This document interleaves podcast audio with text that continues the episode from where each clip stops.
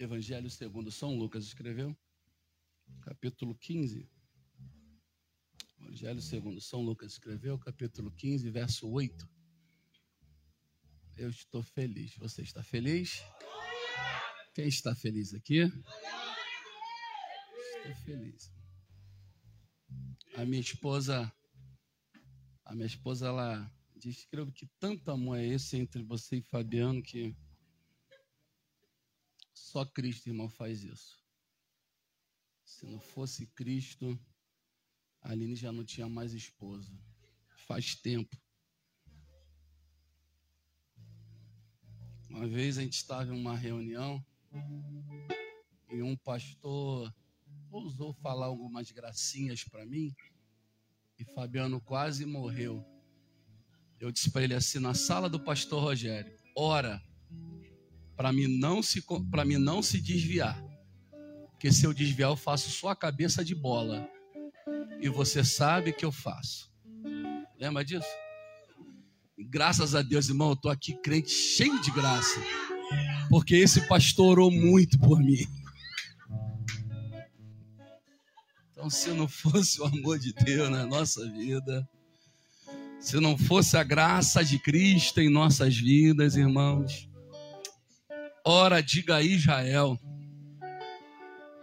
Francis bonito, né, Fabiano? Francis sempre, meu bispo, lhe amo. Achamos?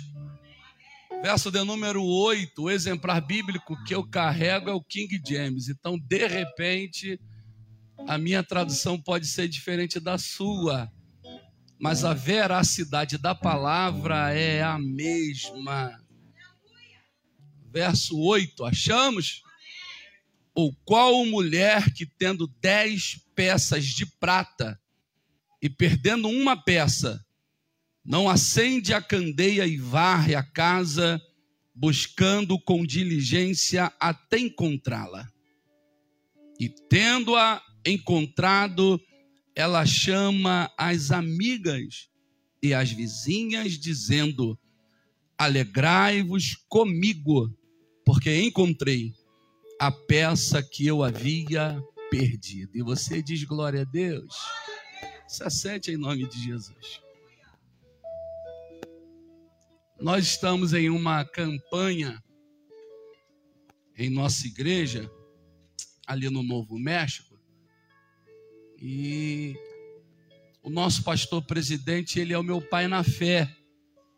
Ele me discipulou dentro do presídio então eu acompanho ele desde a época que nós estávamos presos. E lá no presídio nós tínhamos o costume de pôr tema e não avisar quem ia pregar. E na hora do culto, o pregador era escolhido, ele tinha que pregar dentro do tema. E como eu muitos anos junto dele, colocaram essa campanha lá. E eu sentei com a minha esposa disse: Você conhece o ritmo do nosso pastor e da nossa igreja. Então, se um dia você estiver no culto e ele disser: Vamos ouvir a missionária Célia ou o pastor Cleube, porque é tudo em cima da hora. Então não adianta dizer eu fui pego de surpresa, porque Paulo já avisou: procura apresentar-te a Deus como obreiro aprovado então, Paulo já deu o conselho. Então, não tem como ser pego de surpresa, crente que procura se apresentar a Deus. E nós estudamos, eu e ela, sentamos à mesa e escrevemos essa mensagem que eu vou pregar. O bom é que nós estudamos e eu vou pregar. Só Fabiana entendeu. Eu vou repetir: nós estudamos e eu prego. Alguém tem que se esforçar. E nós, e Deus me agraciou de poder falar. Então eu vou rapidamente, irmãos, nesse texto lindo da Bíblia Sagrada, que é maravilhoso. Jesus, ele fala em três parábolas em um capítulo em 1998, eu li um livro lá no Vicente Piragibe Bangu, e o autor do livro contava a história de uma feira em Chicago, e essa feira ela muito famosa, e ia pessoas do mundo inteiro para essa feira. E pelo fluxo de pessoas na feira, muitas pessoas acabavam se perdendo, se distraindo. Marido se perdia da esposa, filho se perdia dos pais, e era um caos a feira. Então os organizadores tiveram a ideia, montaram um departamento, colocaram uma placa bem grande e escreveram perdidos e achados com uma seta. Então, automaticamente, quando a pessoa se perdia um do outro, via lá no alto o perdidos e achado, então logo ia para lá e se encontravam. O Evangelho de Lucas, capítulo 15, é o local do perdidos e achados da Bíblia. Porque Jesus ele vai se reunir com os pecadores. Jesus ele vai sentar com os pecadores, vai conversar, vai pregar. E normalmente os fariseus, eles vão olhar, fariseu aqui não é como nós usamos hoje, nós olhamos uma pessoa pregar uma coisa e a gente logo dá o sinônimo de fariseu. Eu gosto de falar do fariseu da Bíblia, era aquele cidadão igual o pastor Fabiano, inteligente demais. Cara que conhece a Bíblia, o cara que estuda a Bíblia. Eu já ouvi alguém dizer, pleno século 21, em teologia do diabo. Eu não consigo entender como crente consegue ainda ter essa mentalidade e dizer que teologia é do diabo. Então, para você ter noção como que o negócio é. E quando Jesus está conversando, os fariseus se apresentam e eles vão questionar então Jesus ele vai usar uma tríplice parábola que vai levar o mesmo significado em uma, e ele vai contar a história de um pastor que perde uma ovelha, mas ele se preocupa com aquela uma e encontra. Ele vai contar a parábola de um filho que se perde após sair de casa, mas cai em si e volta e o pai abre os braços e diz: Se alegrem comigo, porque esse meu filho estava perdido e foi achado. Estava morto e reviveu. E ele vai contar a parábola que nós acabamos de ler da mulher que ganha dez moedas do seu noivo e ela perde uma moeda. E algo chama a minha atenção nessa moeda é que cada uma delas equivalia a um dia de trabalho braçal do ser humano naquela época. Hoje diria-se trabalho de um pedreiro. Equivalia a um dia, então ela ganha dez moedas, dez dias de trabalho braçais. Só que quando ela vai procurar, ela não está preocupada com o valor monetário ela não está preocupada como muitos crentes hoje em dia, que se preocupa muito com o financeiro. Não. Ela não vai procurar moeda porque ela, ela valia dinheiro. Ela vai procurar moeda porque aquilo ali representava um valor sentimental para ela. Porque o meu noivo me deu. Oh, glória. O meu noivo confiou em minhas mãos dez moedas. E eu perdi uma, Miguel. E o que eu vou falar para ele quando ele chegar aqui? Então eu preciso, Gabriel, tomar alguma atitude, alguma decisão, porque a moeda, oh glória, a moeda. A moeda, Fabiana agora ficou feliz. A moeda, aleluia, perdi. Ô oh, glória, levanta a tua mão e dê glória a Deus, porque nunca vi alguém chegar tão rápido.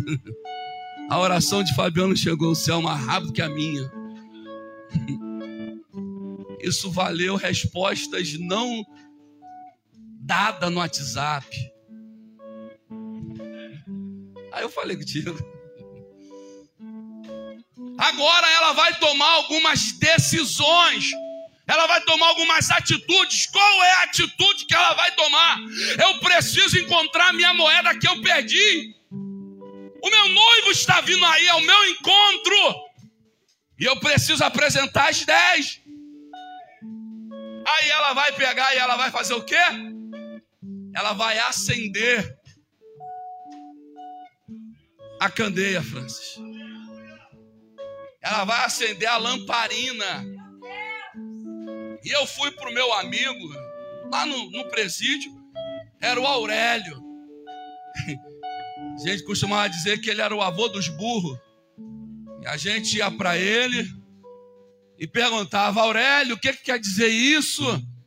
Aí ele ia lá rapidinho, você procurava lá e achava. Hoje modernizou. Hoje você diz, ok, Google, lamparina. E pronto, tá lá. E existem alguns tipos de lamparinas ou candeia.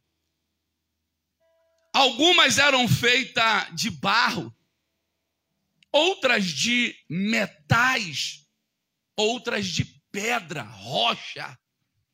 Só que o que chama a atenção, Francis, não era o material da lamparina por fora. O que chama a atenção não era o estereótipo, não era a beleza, não era a importância do material que ela era feita. Mas o importante da lamparina não era o teudo, era o conteúdo. E qual era o conteúdo da lamparina? Aleluia, para ela trazer iluminação. Aleluia. Era o azeite.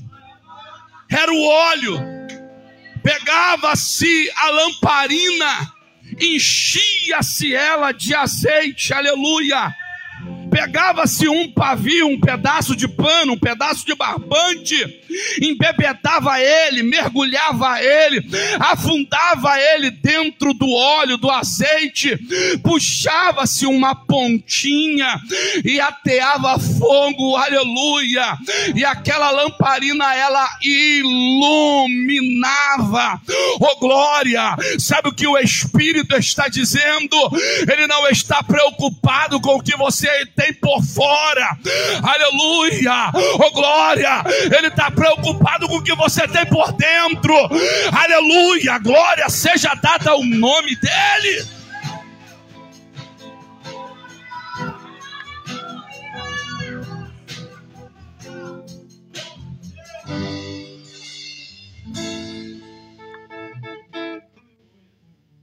Eu cheguei do Mato Grosso.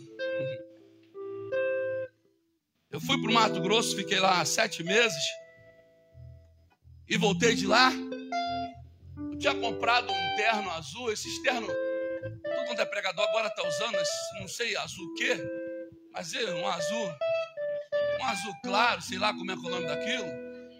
Azul caneta. Obrigado, meu amor. Eu achei bonito demais, eu comprei. Aí eu cheguei do Mato Grosso, minha esposa viu o irmão na igreja, e minha esposa, ela é um amor, adora doar as coisas dos outros para os outros. Ela doou nosso sofá, doou nossa mesa de vidro de, de seis cadeiras. Ela doou tudo que a gente tinha. Ela mandou doar o terno. Ela manda e eu obedeço. Ela, você tem tanto. Logo o meu melhor terno, o mais bonito. E o novo. Só não é mais novo do que o rosa. Eu ia vir pregar com rosa. Falei, Jesus, eu vou de terno rosa. Aí eu doei o terno, irmão. E quando eu cheguei na igreja, falei para o irmão Varão, aqui, esse terno aqui é para você de presente. Aí o irmão pegou o terno, o bicho ficou olhando, falou, Varão, você tem certeza? Eu falei, tem, Varão, vai te dar. Ele, pastor, o senhor tem certeza mesmo que o senhor está me dando? Eu falei, Varão, faz um favor. Some da minha frente antes que eu me arrependa. Sério, sério, sério. Não, estou em cima do altar. Some da minha frente com esse terno antes que eu me arrependa, varão. Igual ontem, ela mandou levar uma Bíblia para dar para o irmão, a Bíblia aplicação pessoal. Minha, minha Bíblia eu nunca nem li. O irmão falou, pastor, você tem certeza? Eu falei, não, varão, eu não, mas Célia tem. Ela mandou te dar, então é sua, leva. Mas, irmãos, preste atenção, a matemática do céu é linda. Eu dei meu terno azul. O coração ficou meio doído, mas eu dei o terno. Porque eu, eu me sentia um pregador, irmão, quando botava aquele terno. Sabe, parece que você fica bonito. Sei, parece que alguma coisa acontece. E eu dei o terno. Na quarta-feira. E o terno me custou 200 reais pela internet. Barato. Só que o que valia não era o que estava por fora, era o que tinha por. Sexta, tem um obreiro da nossa igreja que me busca toda quarta-feira aqui. Aí na sexta-feira ele veio me buscar. Aí quando eu saio no portão, que eu abro a porta do carro, ele faz assim com o cabide e diz assim: guarda lá e depois o senhor entra. Aí quando eu segurei, a mão pesou assim, eu falei, Jesus, que terno pesado é esse? Aí eu fui olhar a etiqueta do terno, porque era muito pesado. Aí eu falei para a Célia, esse terno aqui não fala português. Esse terno aqui ele fala outras línguas. Aleluia. E quando eu li o nome, eu fui lá, porque eu aprendi com o meu gerro André, eu ganhei um relógio uma vez, e um relógio esquisito. Mas ele falou: o senhor já viu o valor desse relógio? Quando eu fui olhar o valor do relógio, falei: Jesus, que relógio bom. Só que eu também doei o relógio, irmão. Sou preso a nada, irmão. O pastor estava fazendo campanha na igreja para querer comprar carro para a igreja. Eu falei para Célia: posso doar? Ela pode. Peguei e doei. Dois mil reais o relógio. Usado, valia dois mil. Eu doei. Eu doei o relógio. Esse relógio, sábado, ele rendeu seis lamparinas para minha igreja. Cada uma custa 185 reais. Só porque eu falei que doei o relógio, apareceu alguém para doar as seis lamparinas que faltavam. Eram 45. E as seis. Sabe por quê, irmão? Eu prego e vivo o que eu prego. Eu falo de doar, de abençoar a obra, porque eu abençoo. E eu abençoo e eu sou abençoado a minha casa vive milagre de Deus. Se você chegar lá em casa agora, só tem duas cadeiras na sala. Uma que era do computador de eu sentar e jogar videogame, que furtaram.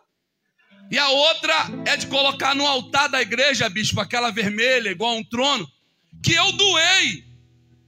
Eu doei mesa de som, microfone, doei um monte de coisa, doei as cadeiras. E o pastor entrou no meu quarto e não viu a cadeira. Aí eu falei, Jorge, você não viu a cadeira? Ele disse, Cleuber, não vi. Eu falei, como tu não viu um trem desse tamanho?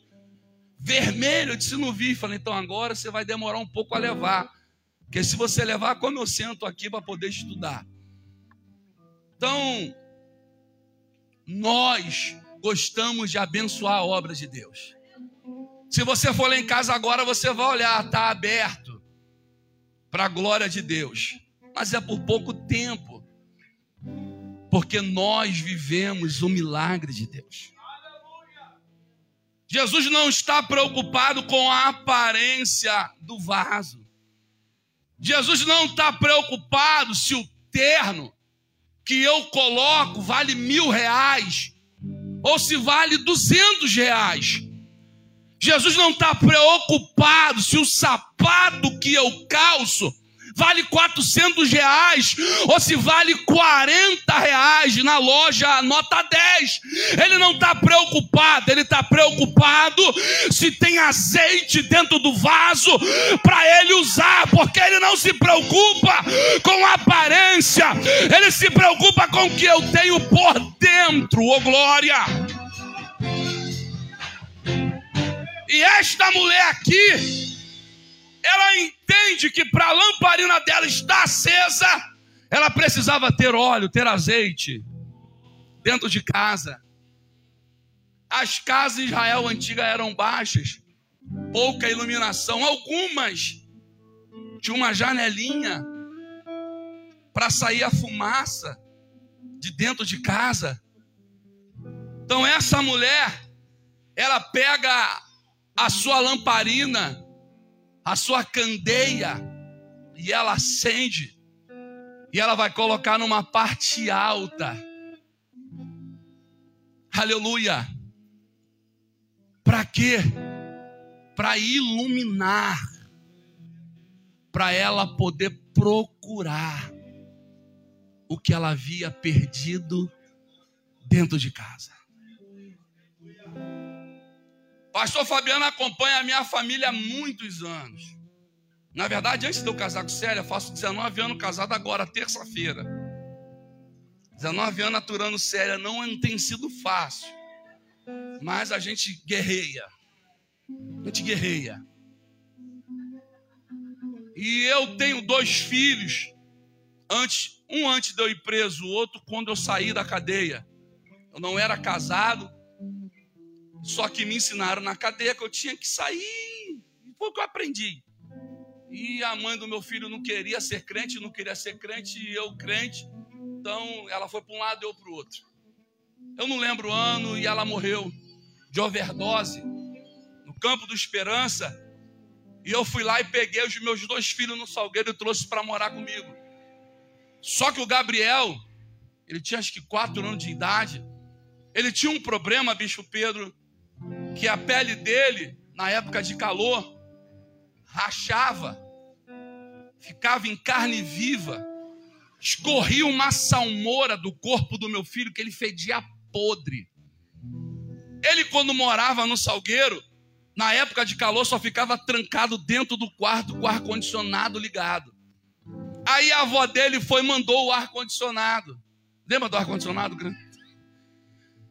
Eu falei assim, Célia, eu nunca vou ligar esse ar-condicionado aqui. Lá no Salgueiro eles não pagam luz, aqui a gente paga. Aí Célia disse assim, Francis, já que não vai ligar o ar-condicionado, nós temos que fazer alguma coisa, porque esse menino não pode ficar assim. Aleluia. Alguém resolveu acender a candeia lá em casa. Oh glória. Não, você não entendeu. Aleluia. Alguém resolveu acender a candeia. Aleluia. O meu amigo está na casa. O meu companheiro está glória. oh glória Jesus.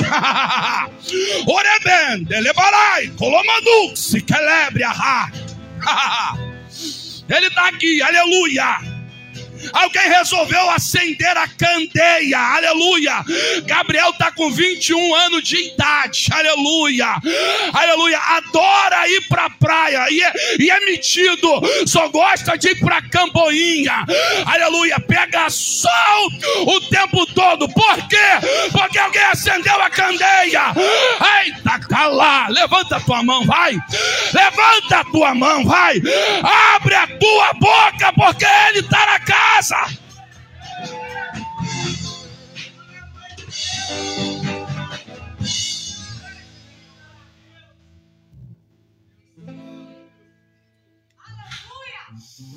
Oh glória! Oh glória! Amen. Delebereba. Kalai. Dolom. Delebre. Aha. Oh glória! aleluia! Aleluia! Salomão Neemias, oh glória, ele recebe a incumbência de edificar o templo que o pai dele tinha desejado. O pai prepara o caminho para Salomão, compra tudo, deixa tudo preparado. E Salomão vai edificar o templo. Só que quando Salomão vai edificar o templo, que o templo está pronto, Salomão entende: eu não posso entrar sem antes acender a candeia. Segunda Crônicas 7, aleluia. Verso de número 1, aleluia. E acabando Salomão de orar. oh glória, o que aconteceu? E desceu o fogo do céu. oh glória, e desceu o fogo do céu. E desceu o fogo do céu. E desceu cai, delebra, urabacanda, rabaragai e desceu fogo do céu, consumiu o holocausto. Consumiu o holocausto. A palavra holocausto na língua portuguesa quer dizer acender em chamas, aleluia. Aí Salomão está dizendo: o fogo desce, ele acende o holocausto, e a glória do Senhor encheu o templo, aleluia. A glória de Deus encheu a casa, e quem estava dentro não podia sair, quem estava fora não por quê? Porque a glória de Deus inundou o ambiente, a glória dele está aqui.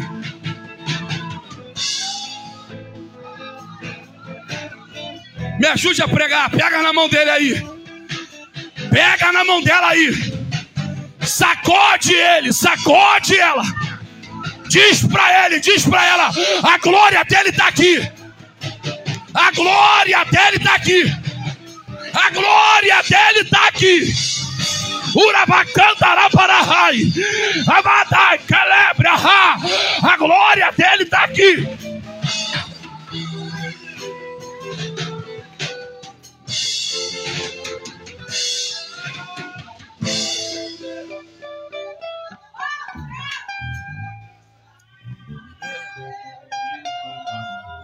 Urabá. Urabá. Urabá. Urabá. Urabá.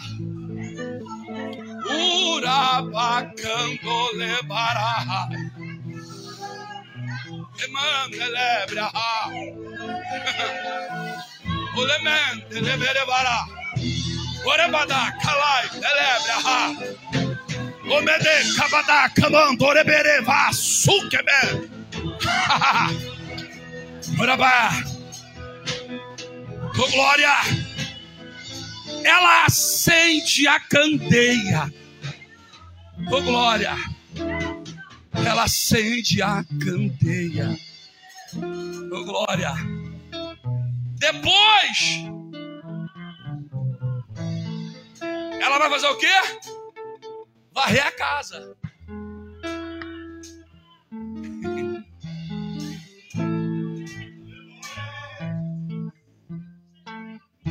Ela varre a casa. E normalmente, quando nós varremos a casa, o que, que nós estamos fazendo? Tirando a sujeira que está dentro e colocando para fora. Só na minha casa acontece isso. Varre o quarto. Aí varre. Varre a sala. Aí varre. Chega na porta da sala. Entre a varanda para sair no quintal coloca-se o lixo no canto. O lixo nem vai para fora e nem fica dentro, fica entre. a porta. Só que essa mulher, ela põe para fora. Eu anotei aqui alguns lixos que nós precisamos pôr para fora. Que tem deles que acha que não precisa pôr nada para fora. Tem deles que são orgulhosos por demais. Acha que só ele prega. Só ele canta. Ele é o bom. Bota esse orgulho, essa soberba para fora. Muita gente boa pregando por aí. A minha filha Camille foi para uma vigília lá em Maricá. Que lá vai um pregador famoso e ela gosta dele. Aí o meu genro disse para mim assim, falou, sogro, eu não acho que ele prega demais não, ele é normal pregando. Eu disse, é, eu também acho ele normal pregando. Mas o problema é que ele tem fama. E seu sogro não tem. O problema é que ele é famoso. Ao ponto de minha filha ir lá para Maricá ver ele pregar e não acompanhar o pai. Aí você vê aonde chegamos. Mas o que acontece? Tem alguns que não têm ouvido para ouvir o outro pregar. Por quê? É soberbo é orgulhoso, é prepotente, é arrogante. Não consegue, tem que varrer a casa. Tem que botar para fora.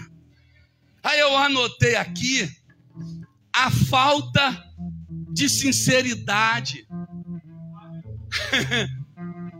e eu anotei aqui porque eu não ia lembrar e a mente está, eu estou ficando velho eu descobri terça-feira e eu tive que começar a tomar um remédio que, na verdade, pela minha idade, eu tinha que começar a tomar com 50 anos. Aí hoje, conversando com meu vizinho, falei, meu Deus, eu antecipei 5. Eu tenho 45 e já comecei a tomar esse remédio. A doutora disse para mim, você tinha que tomar ele só com 50. A situação está tão crítica para o meu lado que já está dando cãibra na perna, eu não aguento ficar muito tempo em pé. O negócio está sério para o meu lado.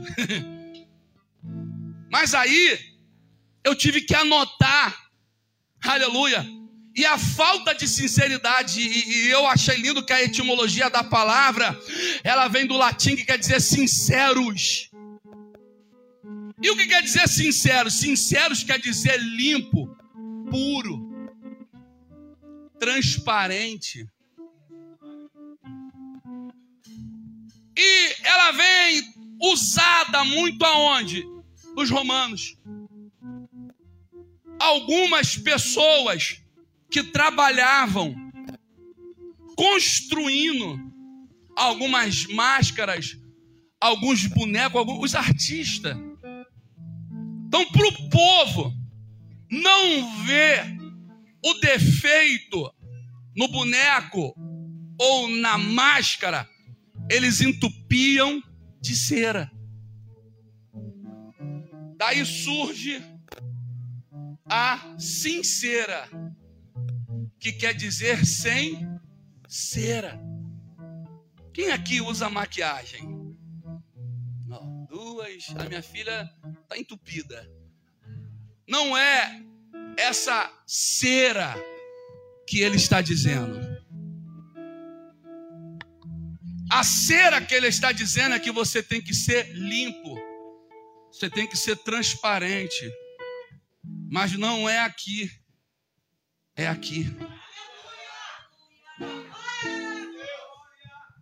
Virou tema da minha mensagem uma jovem regente da Monte Sinai, no dia que o Osmar pregou. Eu achei interessante. Virou tema. Eu falei dela pelo menos já cinco vezes já pregando. Isso que eu lembro.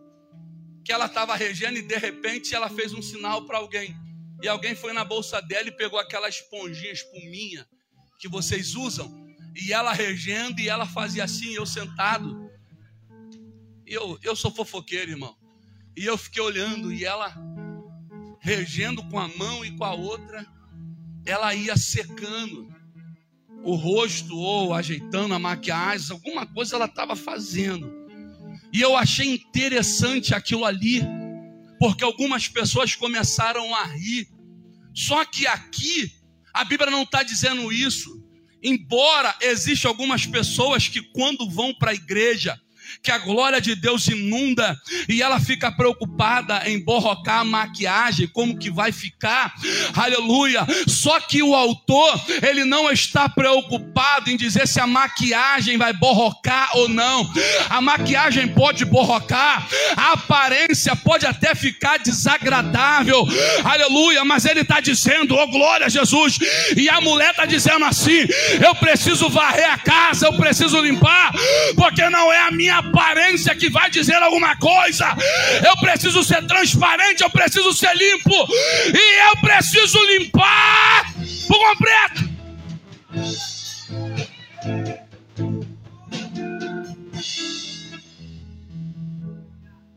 E algumas pessoas, eu acho lindo, que diz assim, irmão, desculpa porque eu sou muito sincero. Alguém já ouviu isso aqui, né? Possível só eu ouvir. Não, eu sou muito sincero. Ah, eu anotei aqui.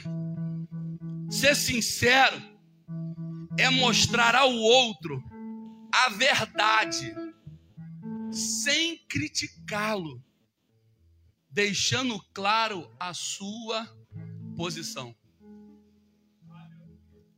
Não é você ser ignorante, é você deixar claro a sua posição. Aleluia. A mulher ela varre a casa. Ela acendeu a candeia. Só que ela precisa manter a candeia acesa. Aí Levítico 6,13 vai dizer assim: o fogo arderá continuamente sobre o altar e não se apagará. Mas como que eu mantenho o fogo aceso? É simples, sacerdote.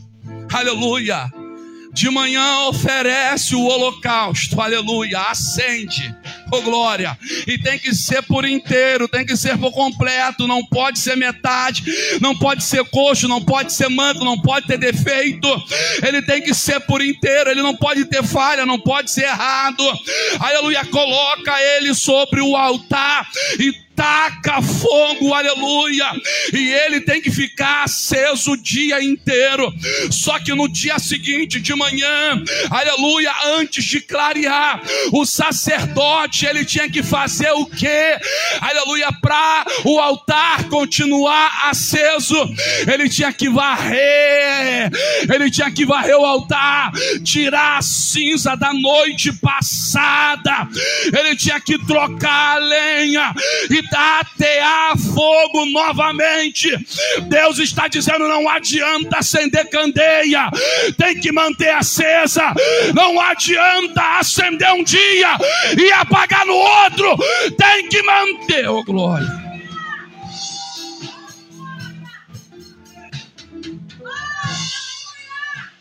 É aquele tipo de crente saudosista. Ah, porque quando eu cantava, Fabiano contou uma experiência aqui. Eu era paradão. Eu era paradão. Eu não sei qual, qual experiência é melhor. A dele e eu começar a dar lugar, ou eu cantando um hino 28 da harpa e Francis ser batizado no Espírito Santo. Eu não sei qual foi melhor.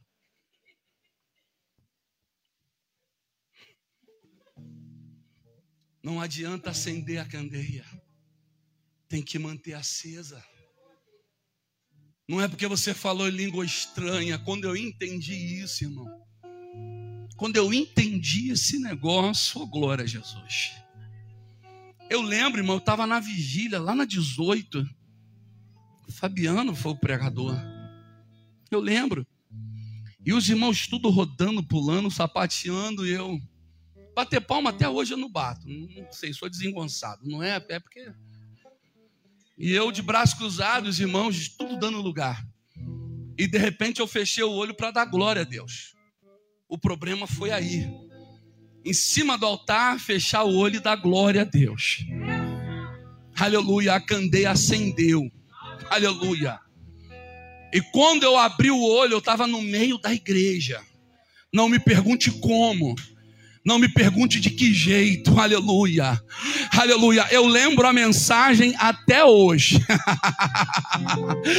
mas recebereis poder ao descer sobre vós o Espírito Santo. e sereis minha testemunha, aleluia. Eu lembro até hoje, oh glória a Jesus. Sabe o que é isso? É que a candeia acendeu, não sei nem que ano foi, aleluia, mas eu procuro manter ela acesa como? Todo dia dobrar o joelho e orar, todo dia dobrar o joelho e orar, todo dia buscar a presença e dizer: Senhor, hoje foi bom, mas amanhã tem que ser melhor.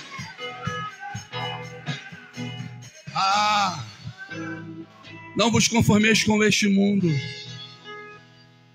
Não seja um crente conformado. Eu tenho uma mensagem lá. Um dia eu prego ela. Quatro tipos de crente: deformado, reformado, conformado e transformado. Um dia eu prego. O esboço está anotado lá. Mas um dia eu prego. Sei quantos anos tem lá anotado. Pega a mão dele aí diz para ele: Vamos varrer a casa?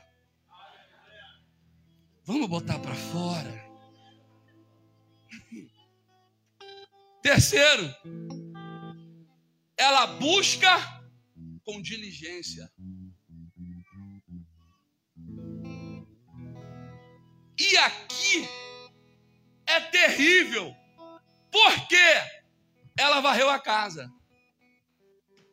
Só que para ela achar a moeda, não é aquela varrida que quando a Aline pede um dos meninos para varrer, só o sangue do cordeiro. Não é essa varrida. Ela busca com diligência. E qual é? Ela começa a mover os móveis de lugar. Ela começa a tirar as coisas do lugar. E tem crente aqui que Deus vai começar a tirar coisas, porque estão priorizando mais as coisas do que a presença de Kemento, Kelebaragai, Dolebria, Urepedereva, Súria, Camandurá. Aleluia. Ah, ah, ah, eu não sei se foi ela, se foi a irmã dela que disse aqui que Deus tem que ser a prioridade. Aleluia. Oh, glória a Jesus. Ela está dizendo: Eu preciso achar minha moeda. Mas varrendo não deu. Não deu para achar varrendo. Não deu para achar jogando lixo fora. Ela nem se preocupou, nem deu o caso dela ter jogado a moeda fora varrendo. Ela disse: Eu tenho que procurar com diligência. E para procurar, eu preciso arrancar esse móvel daqui e colocar ali. Deus está dizendo: te prepare, porque coisas vão começar a mudar de lugar, porque a preta glória.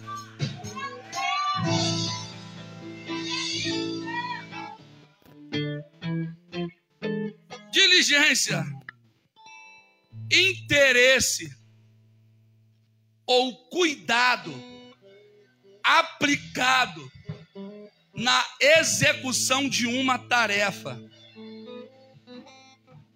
Aí eu botei, tem que tirar os móveis do lugar. Tem que se esforçar. Não adianta, pastor Fabiano. Só acender a candeia, Francis. Não adianta só varrer a casa. tem coisas que precisam ser arrancadas. Nada contra, eu vou falar experiência minha, nada contra.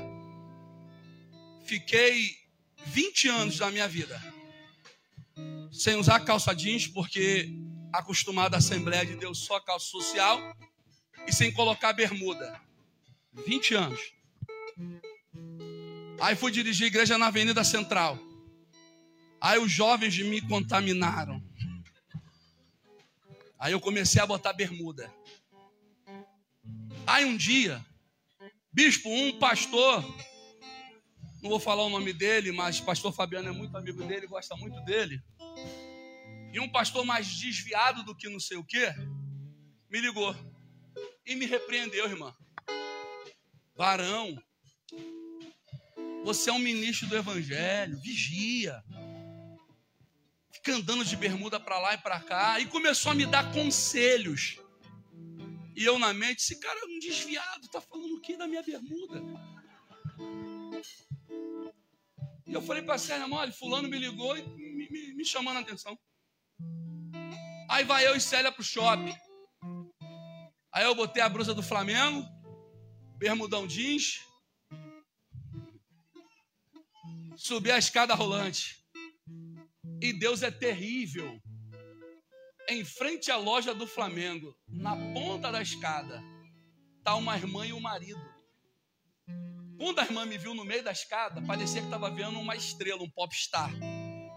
Pastor Cleubi, Pastor Cleubi. E a irmã catucou, mas falou, amor, Pastor Cleubi. E eu subi na escada, já estava...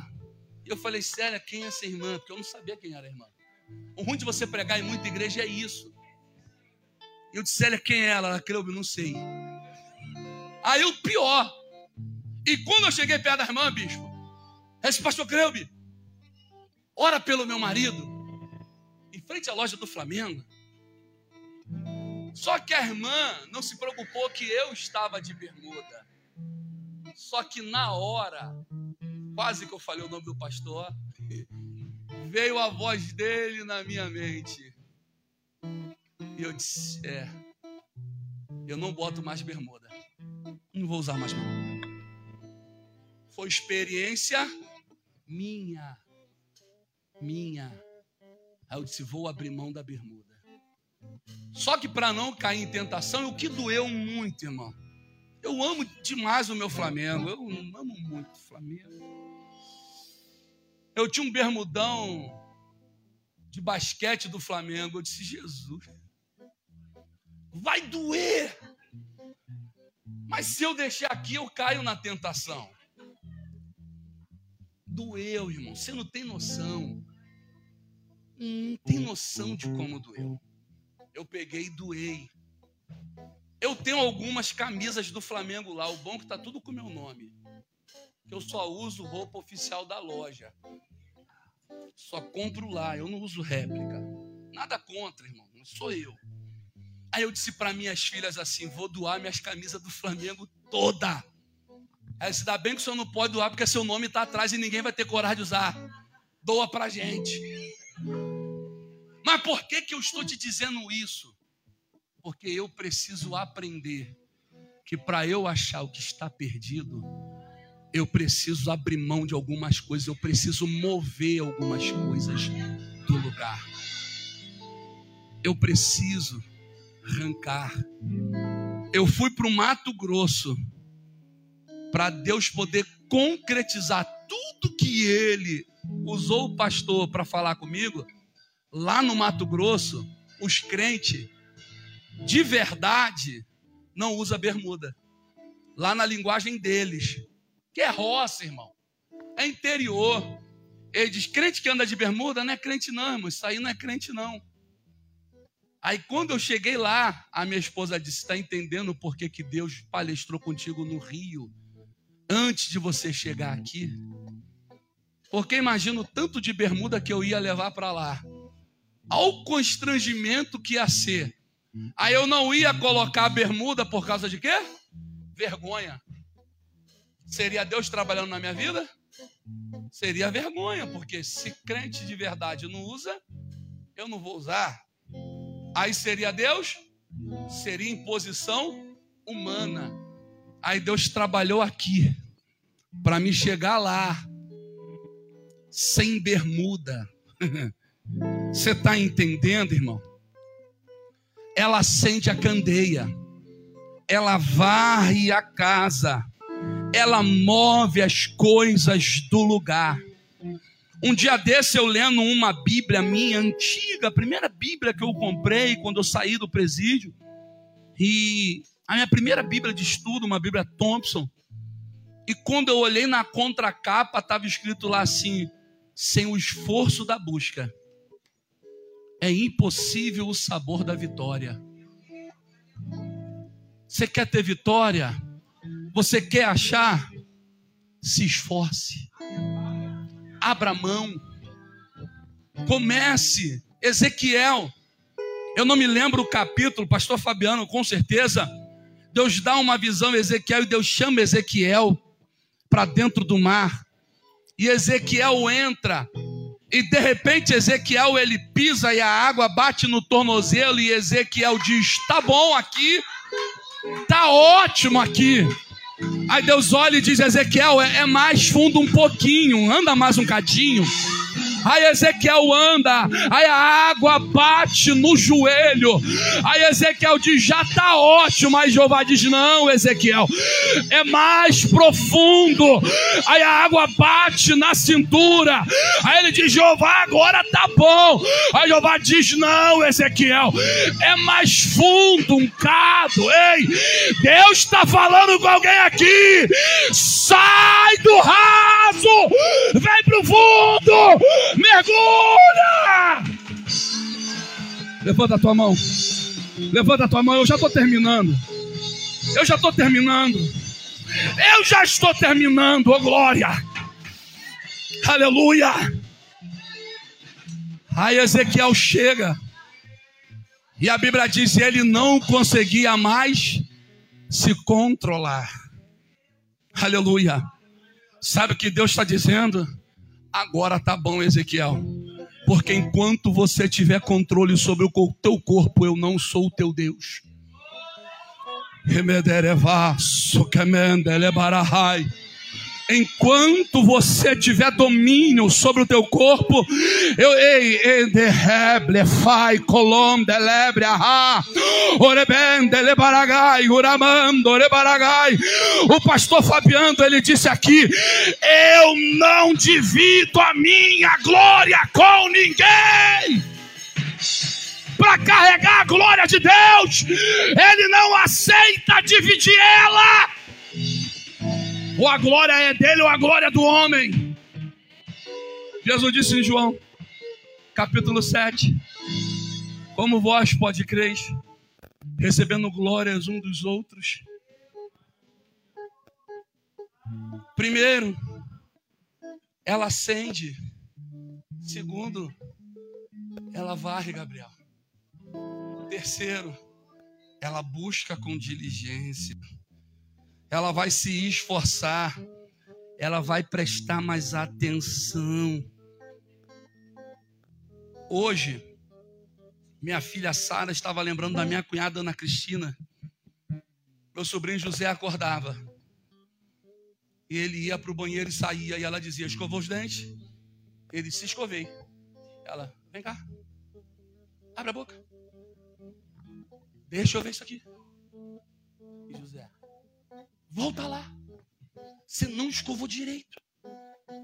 Tá fedendo ainda. Vai, vai lá. Escova direito.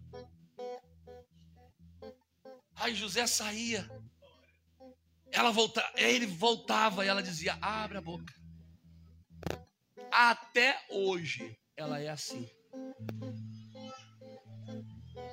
Sabe o que ela está dizendo? Eu estou tendo diligência eu estou tendo cuidado, eu estou zelando. Oh, glória a Jesus. Paulo, Paulo, Paulo, Paulo escreve, está escrito aos Coríntios: Vós sois santuário moradia do Espírito de Deus. O Espírito de Deus habita em vós, oh glória, aleluia. Aí ele diz assim, 5,17, se não me falha a memória, oh glória, quem está em Cristo Jesus é nova criatura. As coisas velhas passaram, tudo se fez Para me terminar, diga para o seu irmão: vamos ter diligência. Quarto, e eu finalizo. Ela chama as. Viu que coisa linda? Porque todo mundo só fala que ela chamou as. Viu? De novo. Ela chama as e Agora, por que que tudo quanto é lugar que fala a mesma coisa só repete as amigas? Porque todo mundo só é preocupado com os amigos. Vizinho, sinônimo de problema. Ou, ou, ou, é mentira? Na sua maioria, o vizinho é sinônimo de problema. Só que o grande mistério aqui, Francis, é que ela, para se alegrar, ela não chama só as amigas. E eu fiquei encucado. Falei, por que ela não chamou as amigas para procurar? Por que ela só chama as amigas quando acha? Sabe por quê? Vai ter momento na minha vida e na sua que não adianta chamar ninguém para te ajudar.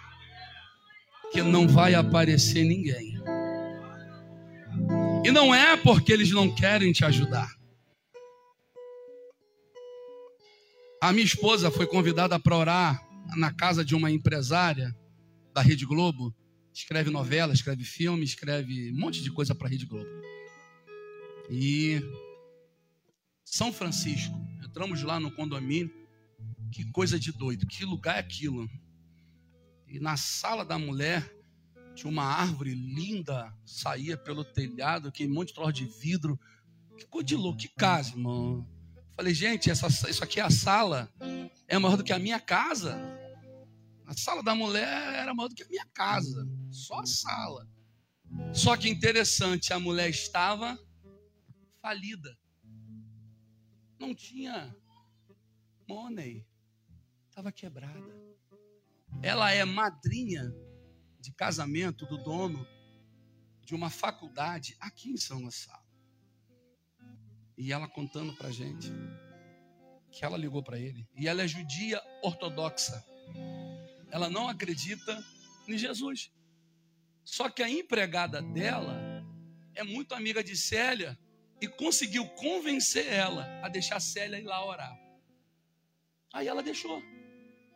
Só que toda vez que Célia falava o nome Jesus, ela travava.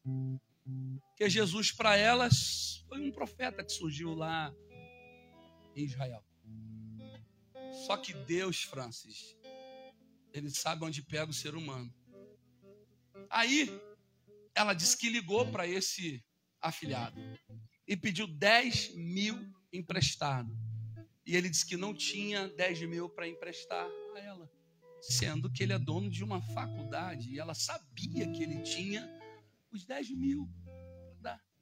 Ela, ela mostrou uma bolsa menor do que essa caixa de perfume que ela comprou na Europa, uma pichincha lá que ela pagou, 40 mil reais na bolsa. E ela está falida. Ela pagou 40 mil na bolsa e estava falida. Imagina eu, Estou com 93 centavos na conta.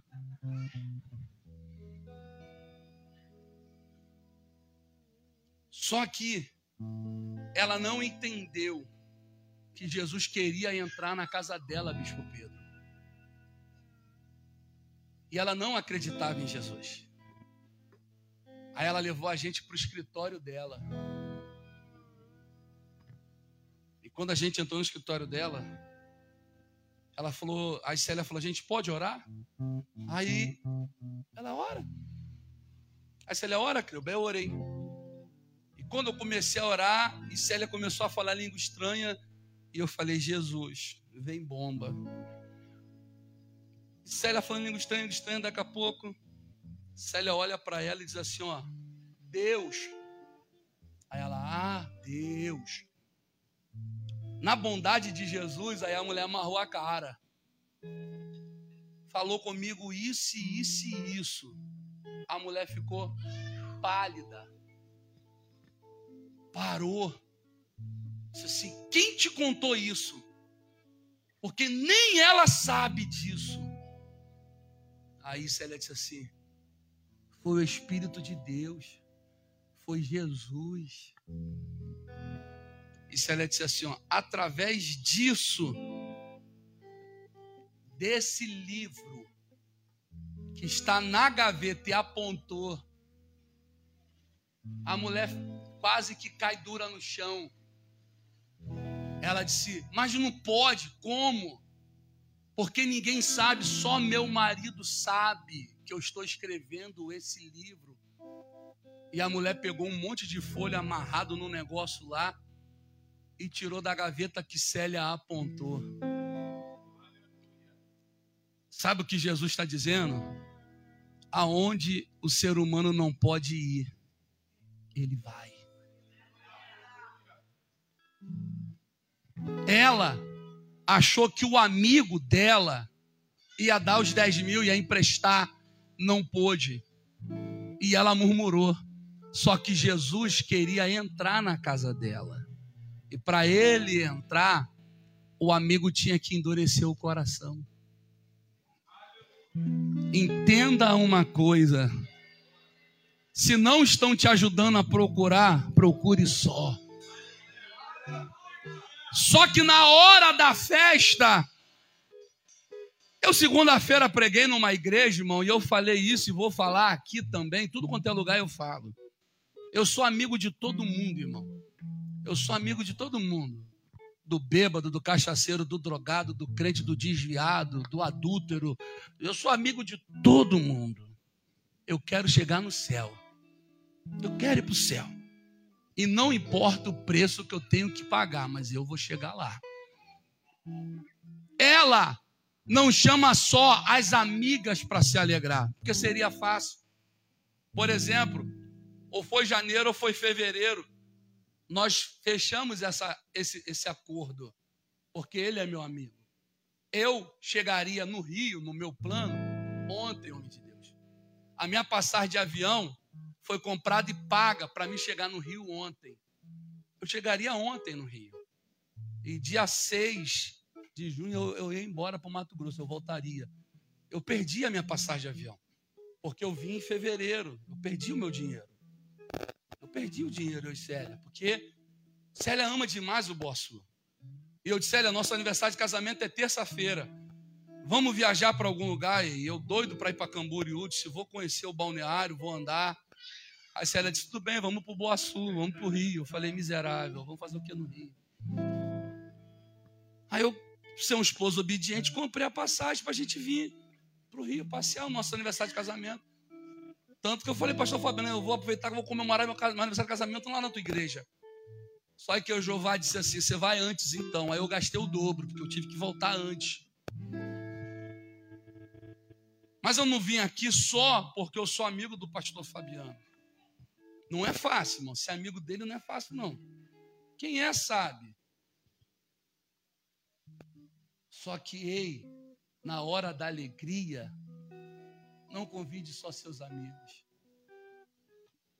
Ele está dizendo assim: ó, ela convidou os vizinhos, aquele que apedrejava ela, aquele que falava mal dela, aquele que caluniava ela, ela chamou para se alegrar. Ela não estava preocupada com o que iam dizer ou com o que iam achar. Ela estava apenas dizendo: venham se alegrar comigo, porque eu achei. Fique de pé, por gentileza. Ela está dizendo assim: ó, fique feliz comigo, porque eu encontrei a peça que eu, oh glória, a minha tradução é peça. Eu achei a peça que eu havia perdido. Oh, glória Jesus. Feche seus olhos. Coloque a tua mão sobre o teu coração. Eu queria terminar aqui gritando, falando em língua estranha. Só que de repente você não ia entender o sentido. Não adianta só você pular, rodar. Não adianta sapatear, ser cheio do Espírito. Não adianta acender a candeia. E na hora de se alegrar, fazer acepção de pessoa. Só chamar, Francis, quem eu vou com a cara. Porque se eu for levar esse ditado ao pé da letra, eu não vou com a cara de ninguém que está aqui dentro. Não tem como. Tem como eu ir com a sua cara? Não dá. Deus me deu essa aqui, ó, redonda, feia que nem um negócio. Mas foi essa aqui que Deus me deu. Não tem como, homem de Deus. Ele se assustou. Mas não tem como eu ir com a sua, que é muito bonita para encaixar aqui. Então não adianta, irmão. Nós temos que jogar por terra esse negócio de que eu não vou com a cara de fulano, eu não vou com a cara de Beltrano, não, irmão. Ah, por que não, irmão? Ele está dizendo assim: olha, ela convidou não somente as amigas, mas ela convidou as vizinhas, aquela que falava mal. E, ei, e ela não chamou para se exaltar, não, para se ensoberbecer, não, para dizer: olha, eu achei o que eu procurava. E eu não precisei da ajuda de ninguém para achar. Eu me esforcei sozinha. Não. Ela está dizendo: se alegre comigo, porque eu estou feliz. Eu estou alegre, ô oh glória. Senhor, em nome do teu filho Jesus Cristo. Assim como a chuva desce do céu e para lá não volta. Antes ela rega toda a terra e dá pão a quem semeia. Assim é a palavra que sai da boca dos teus servos, os profetas. Ela vai e prospera naquilo que ela foi enviada. Senhor, eu ministrei a palavra que o Senhor colocou no meu coração. Paulo disse que um planta e outro rega, mas quem dá o crescimento é o Senhor. Senhor, pastor Fabiano, tem plantado e eu vim regar essa noite. Senhor, em nome de Jesus, ó Deus, continue com a tua mão estendida sobre esta casa de oração. Continue com a tua mão estendida sobre este ministério. Continue com a tua mão estendida sobre a vida de cada um dos seus filhos que vieram se alegrar essa noite com o pastor Fabiano e com a sua família. Pai, em nome de Jesus, Senhor, abençoa o teu povo, em nome de Jesus.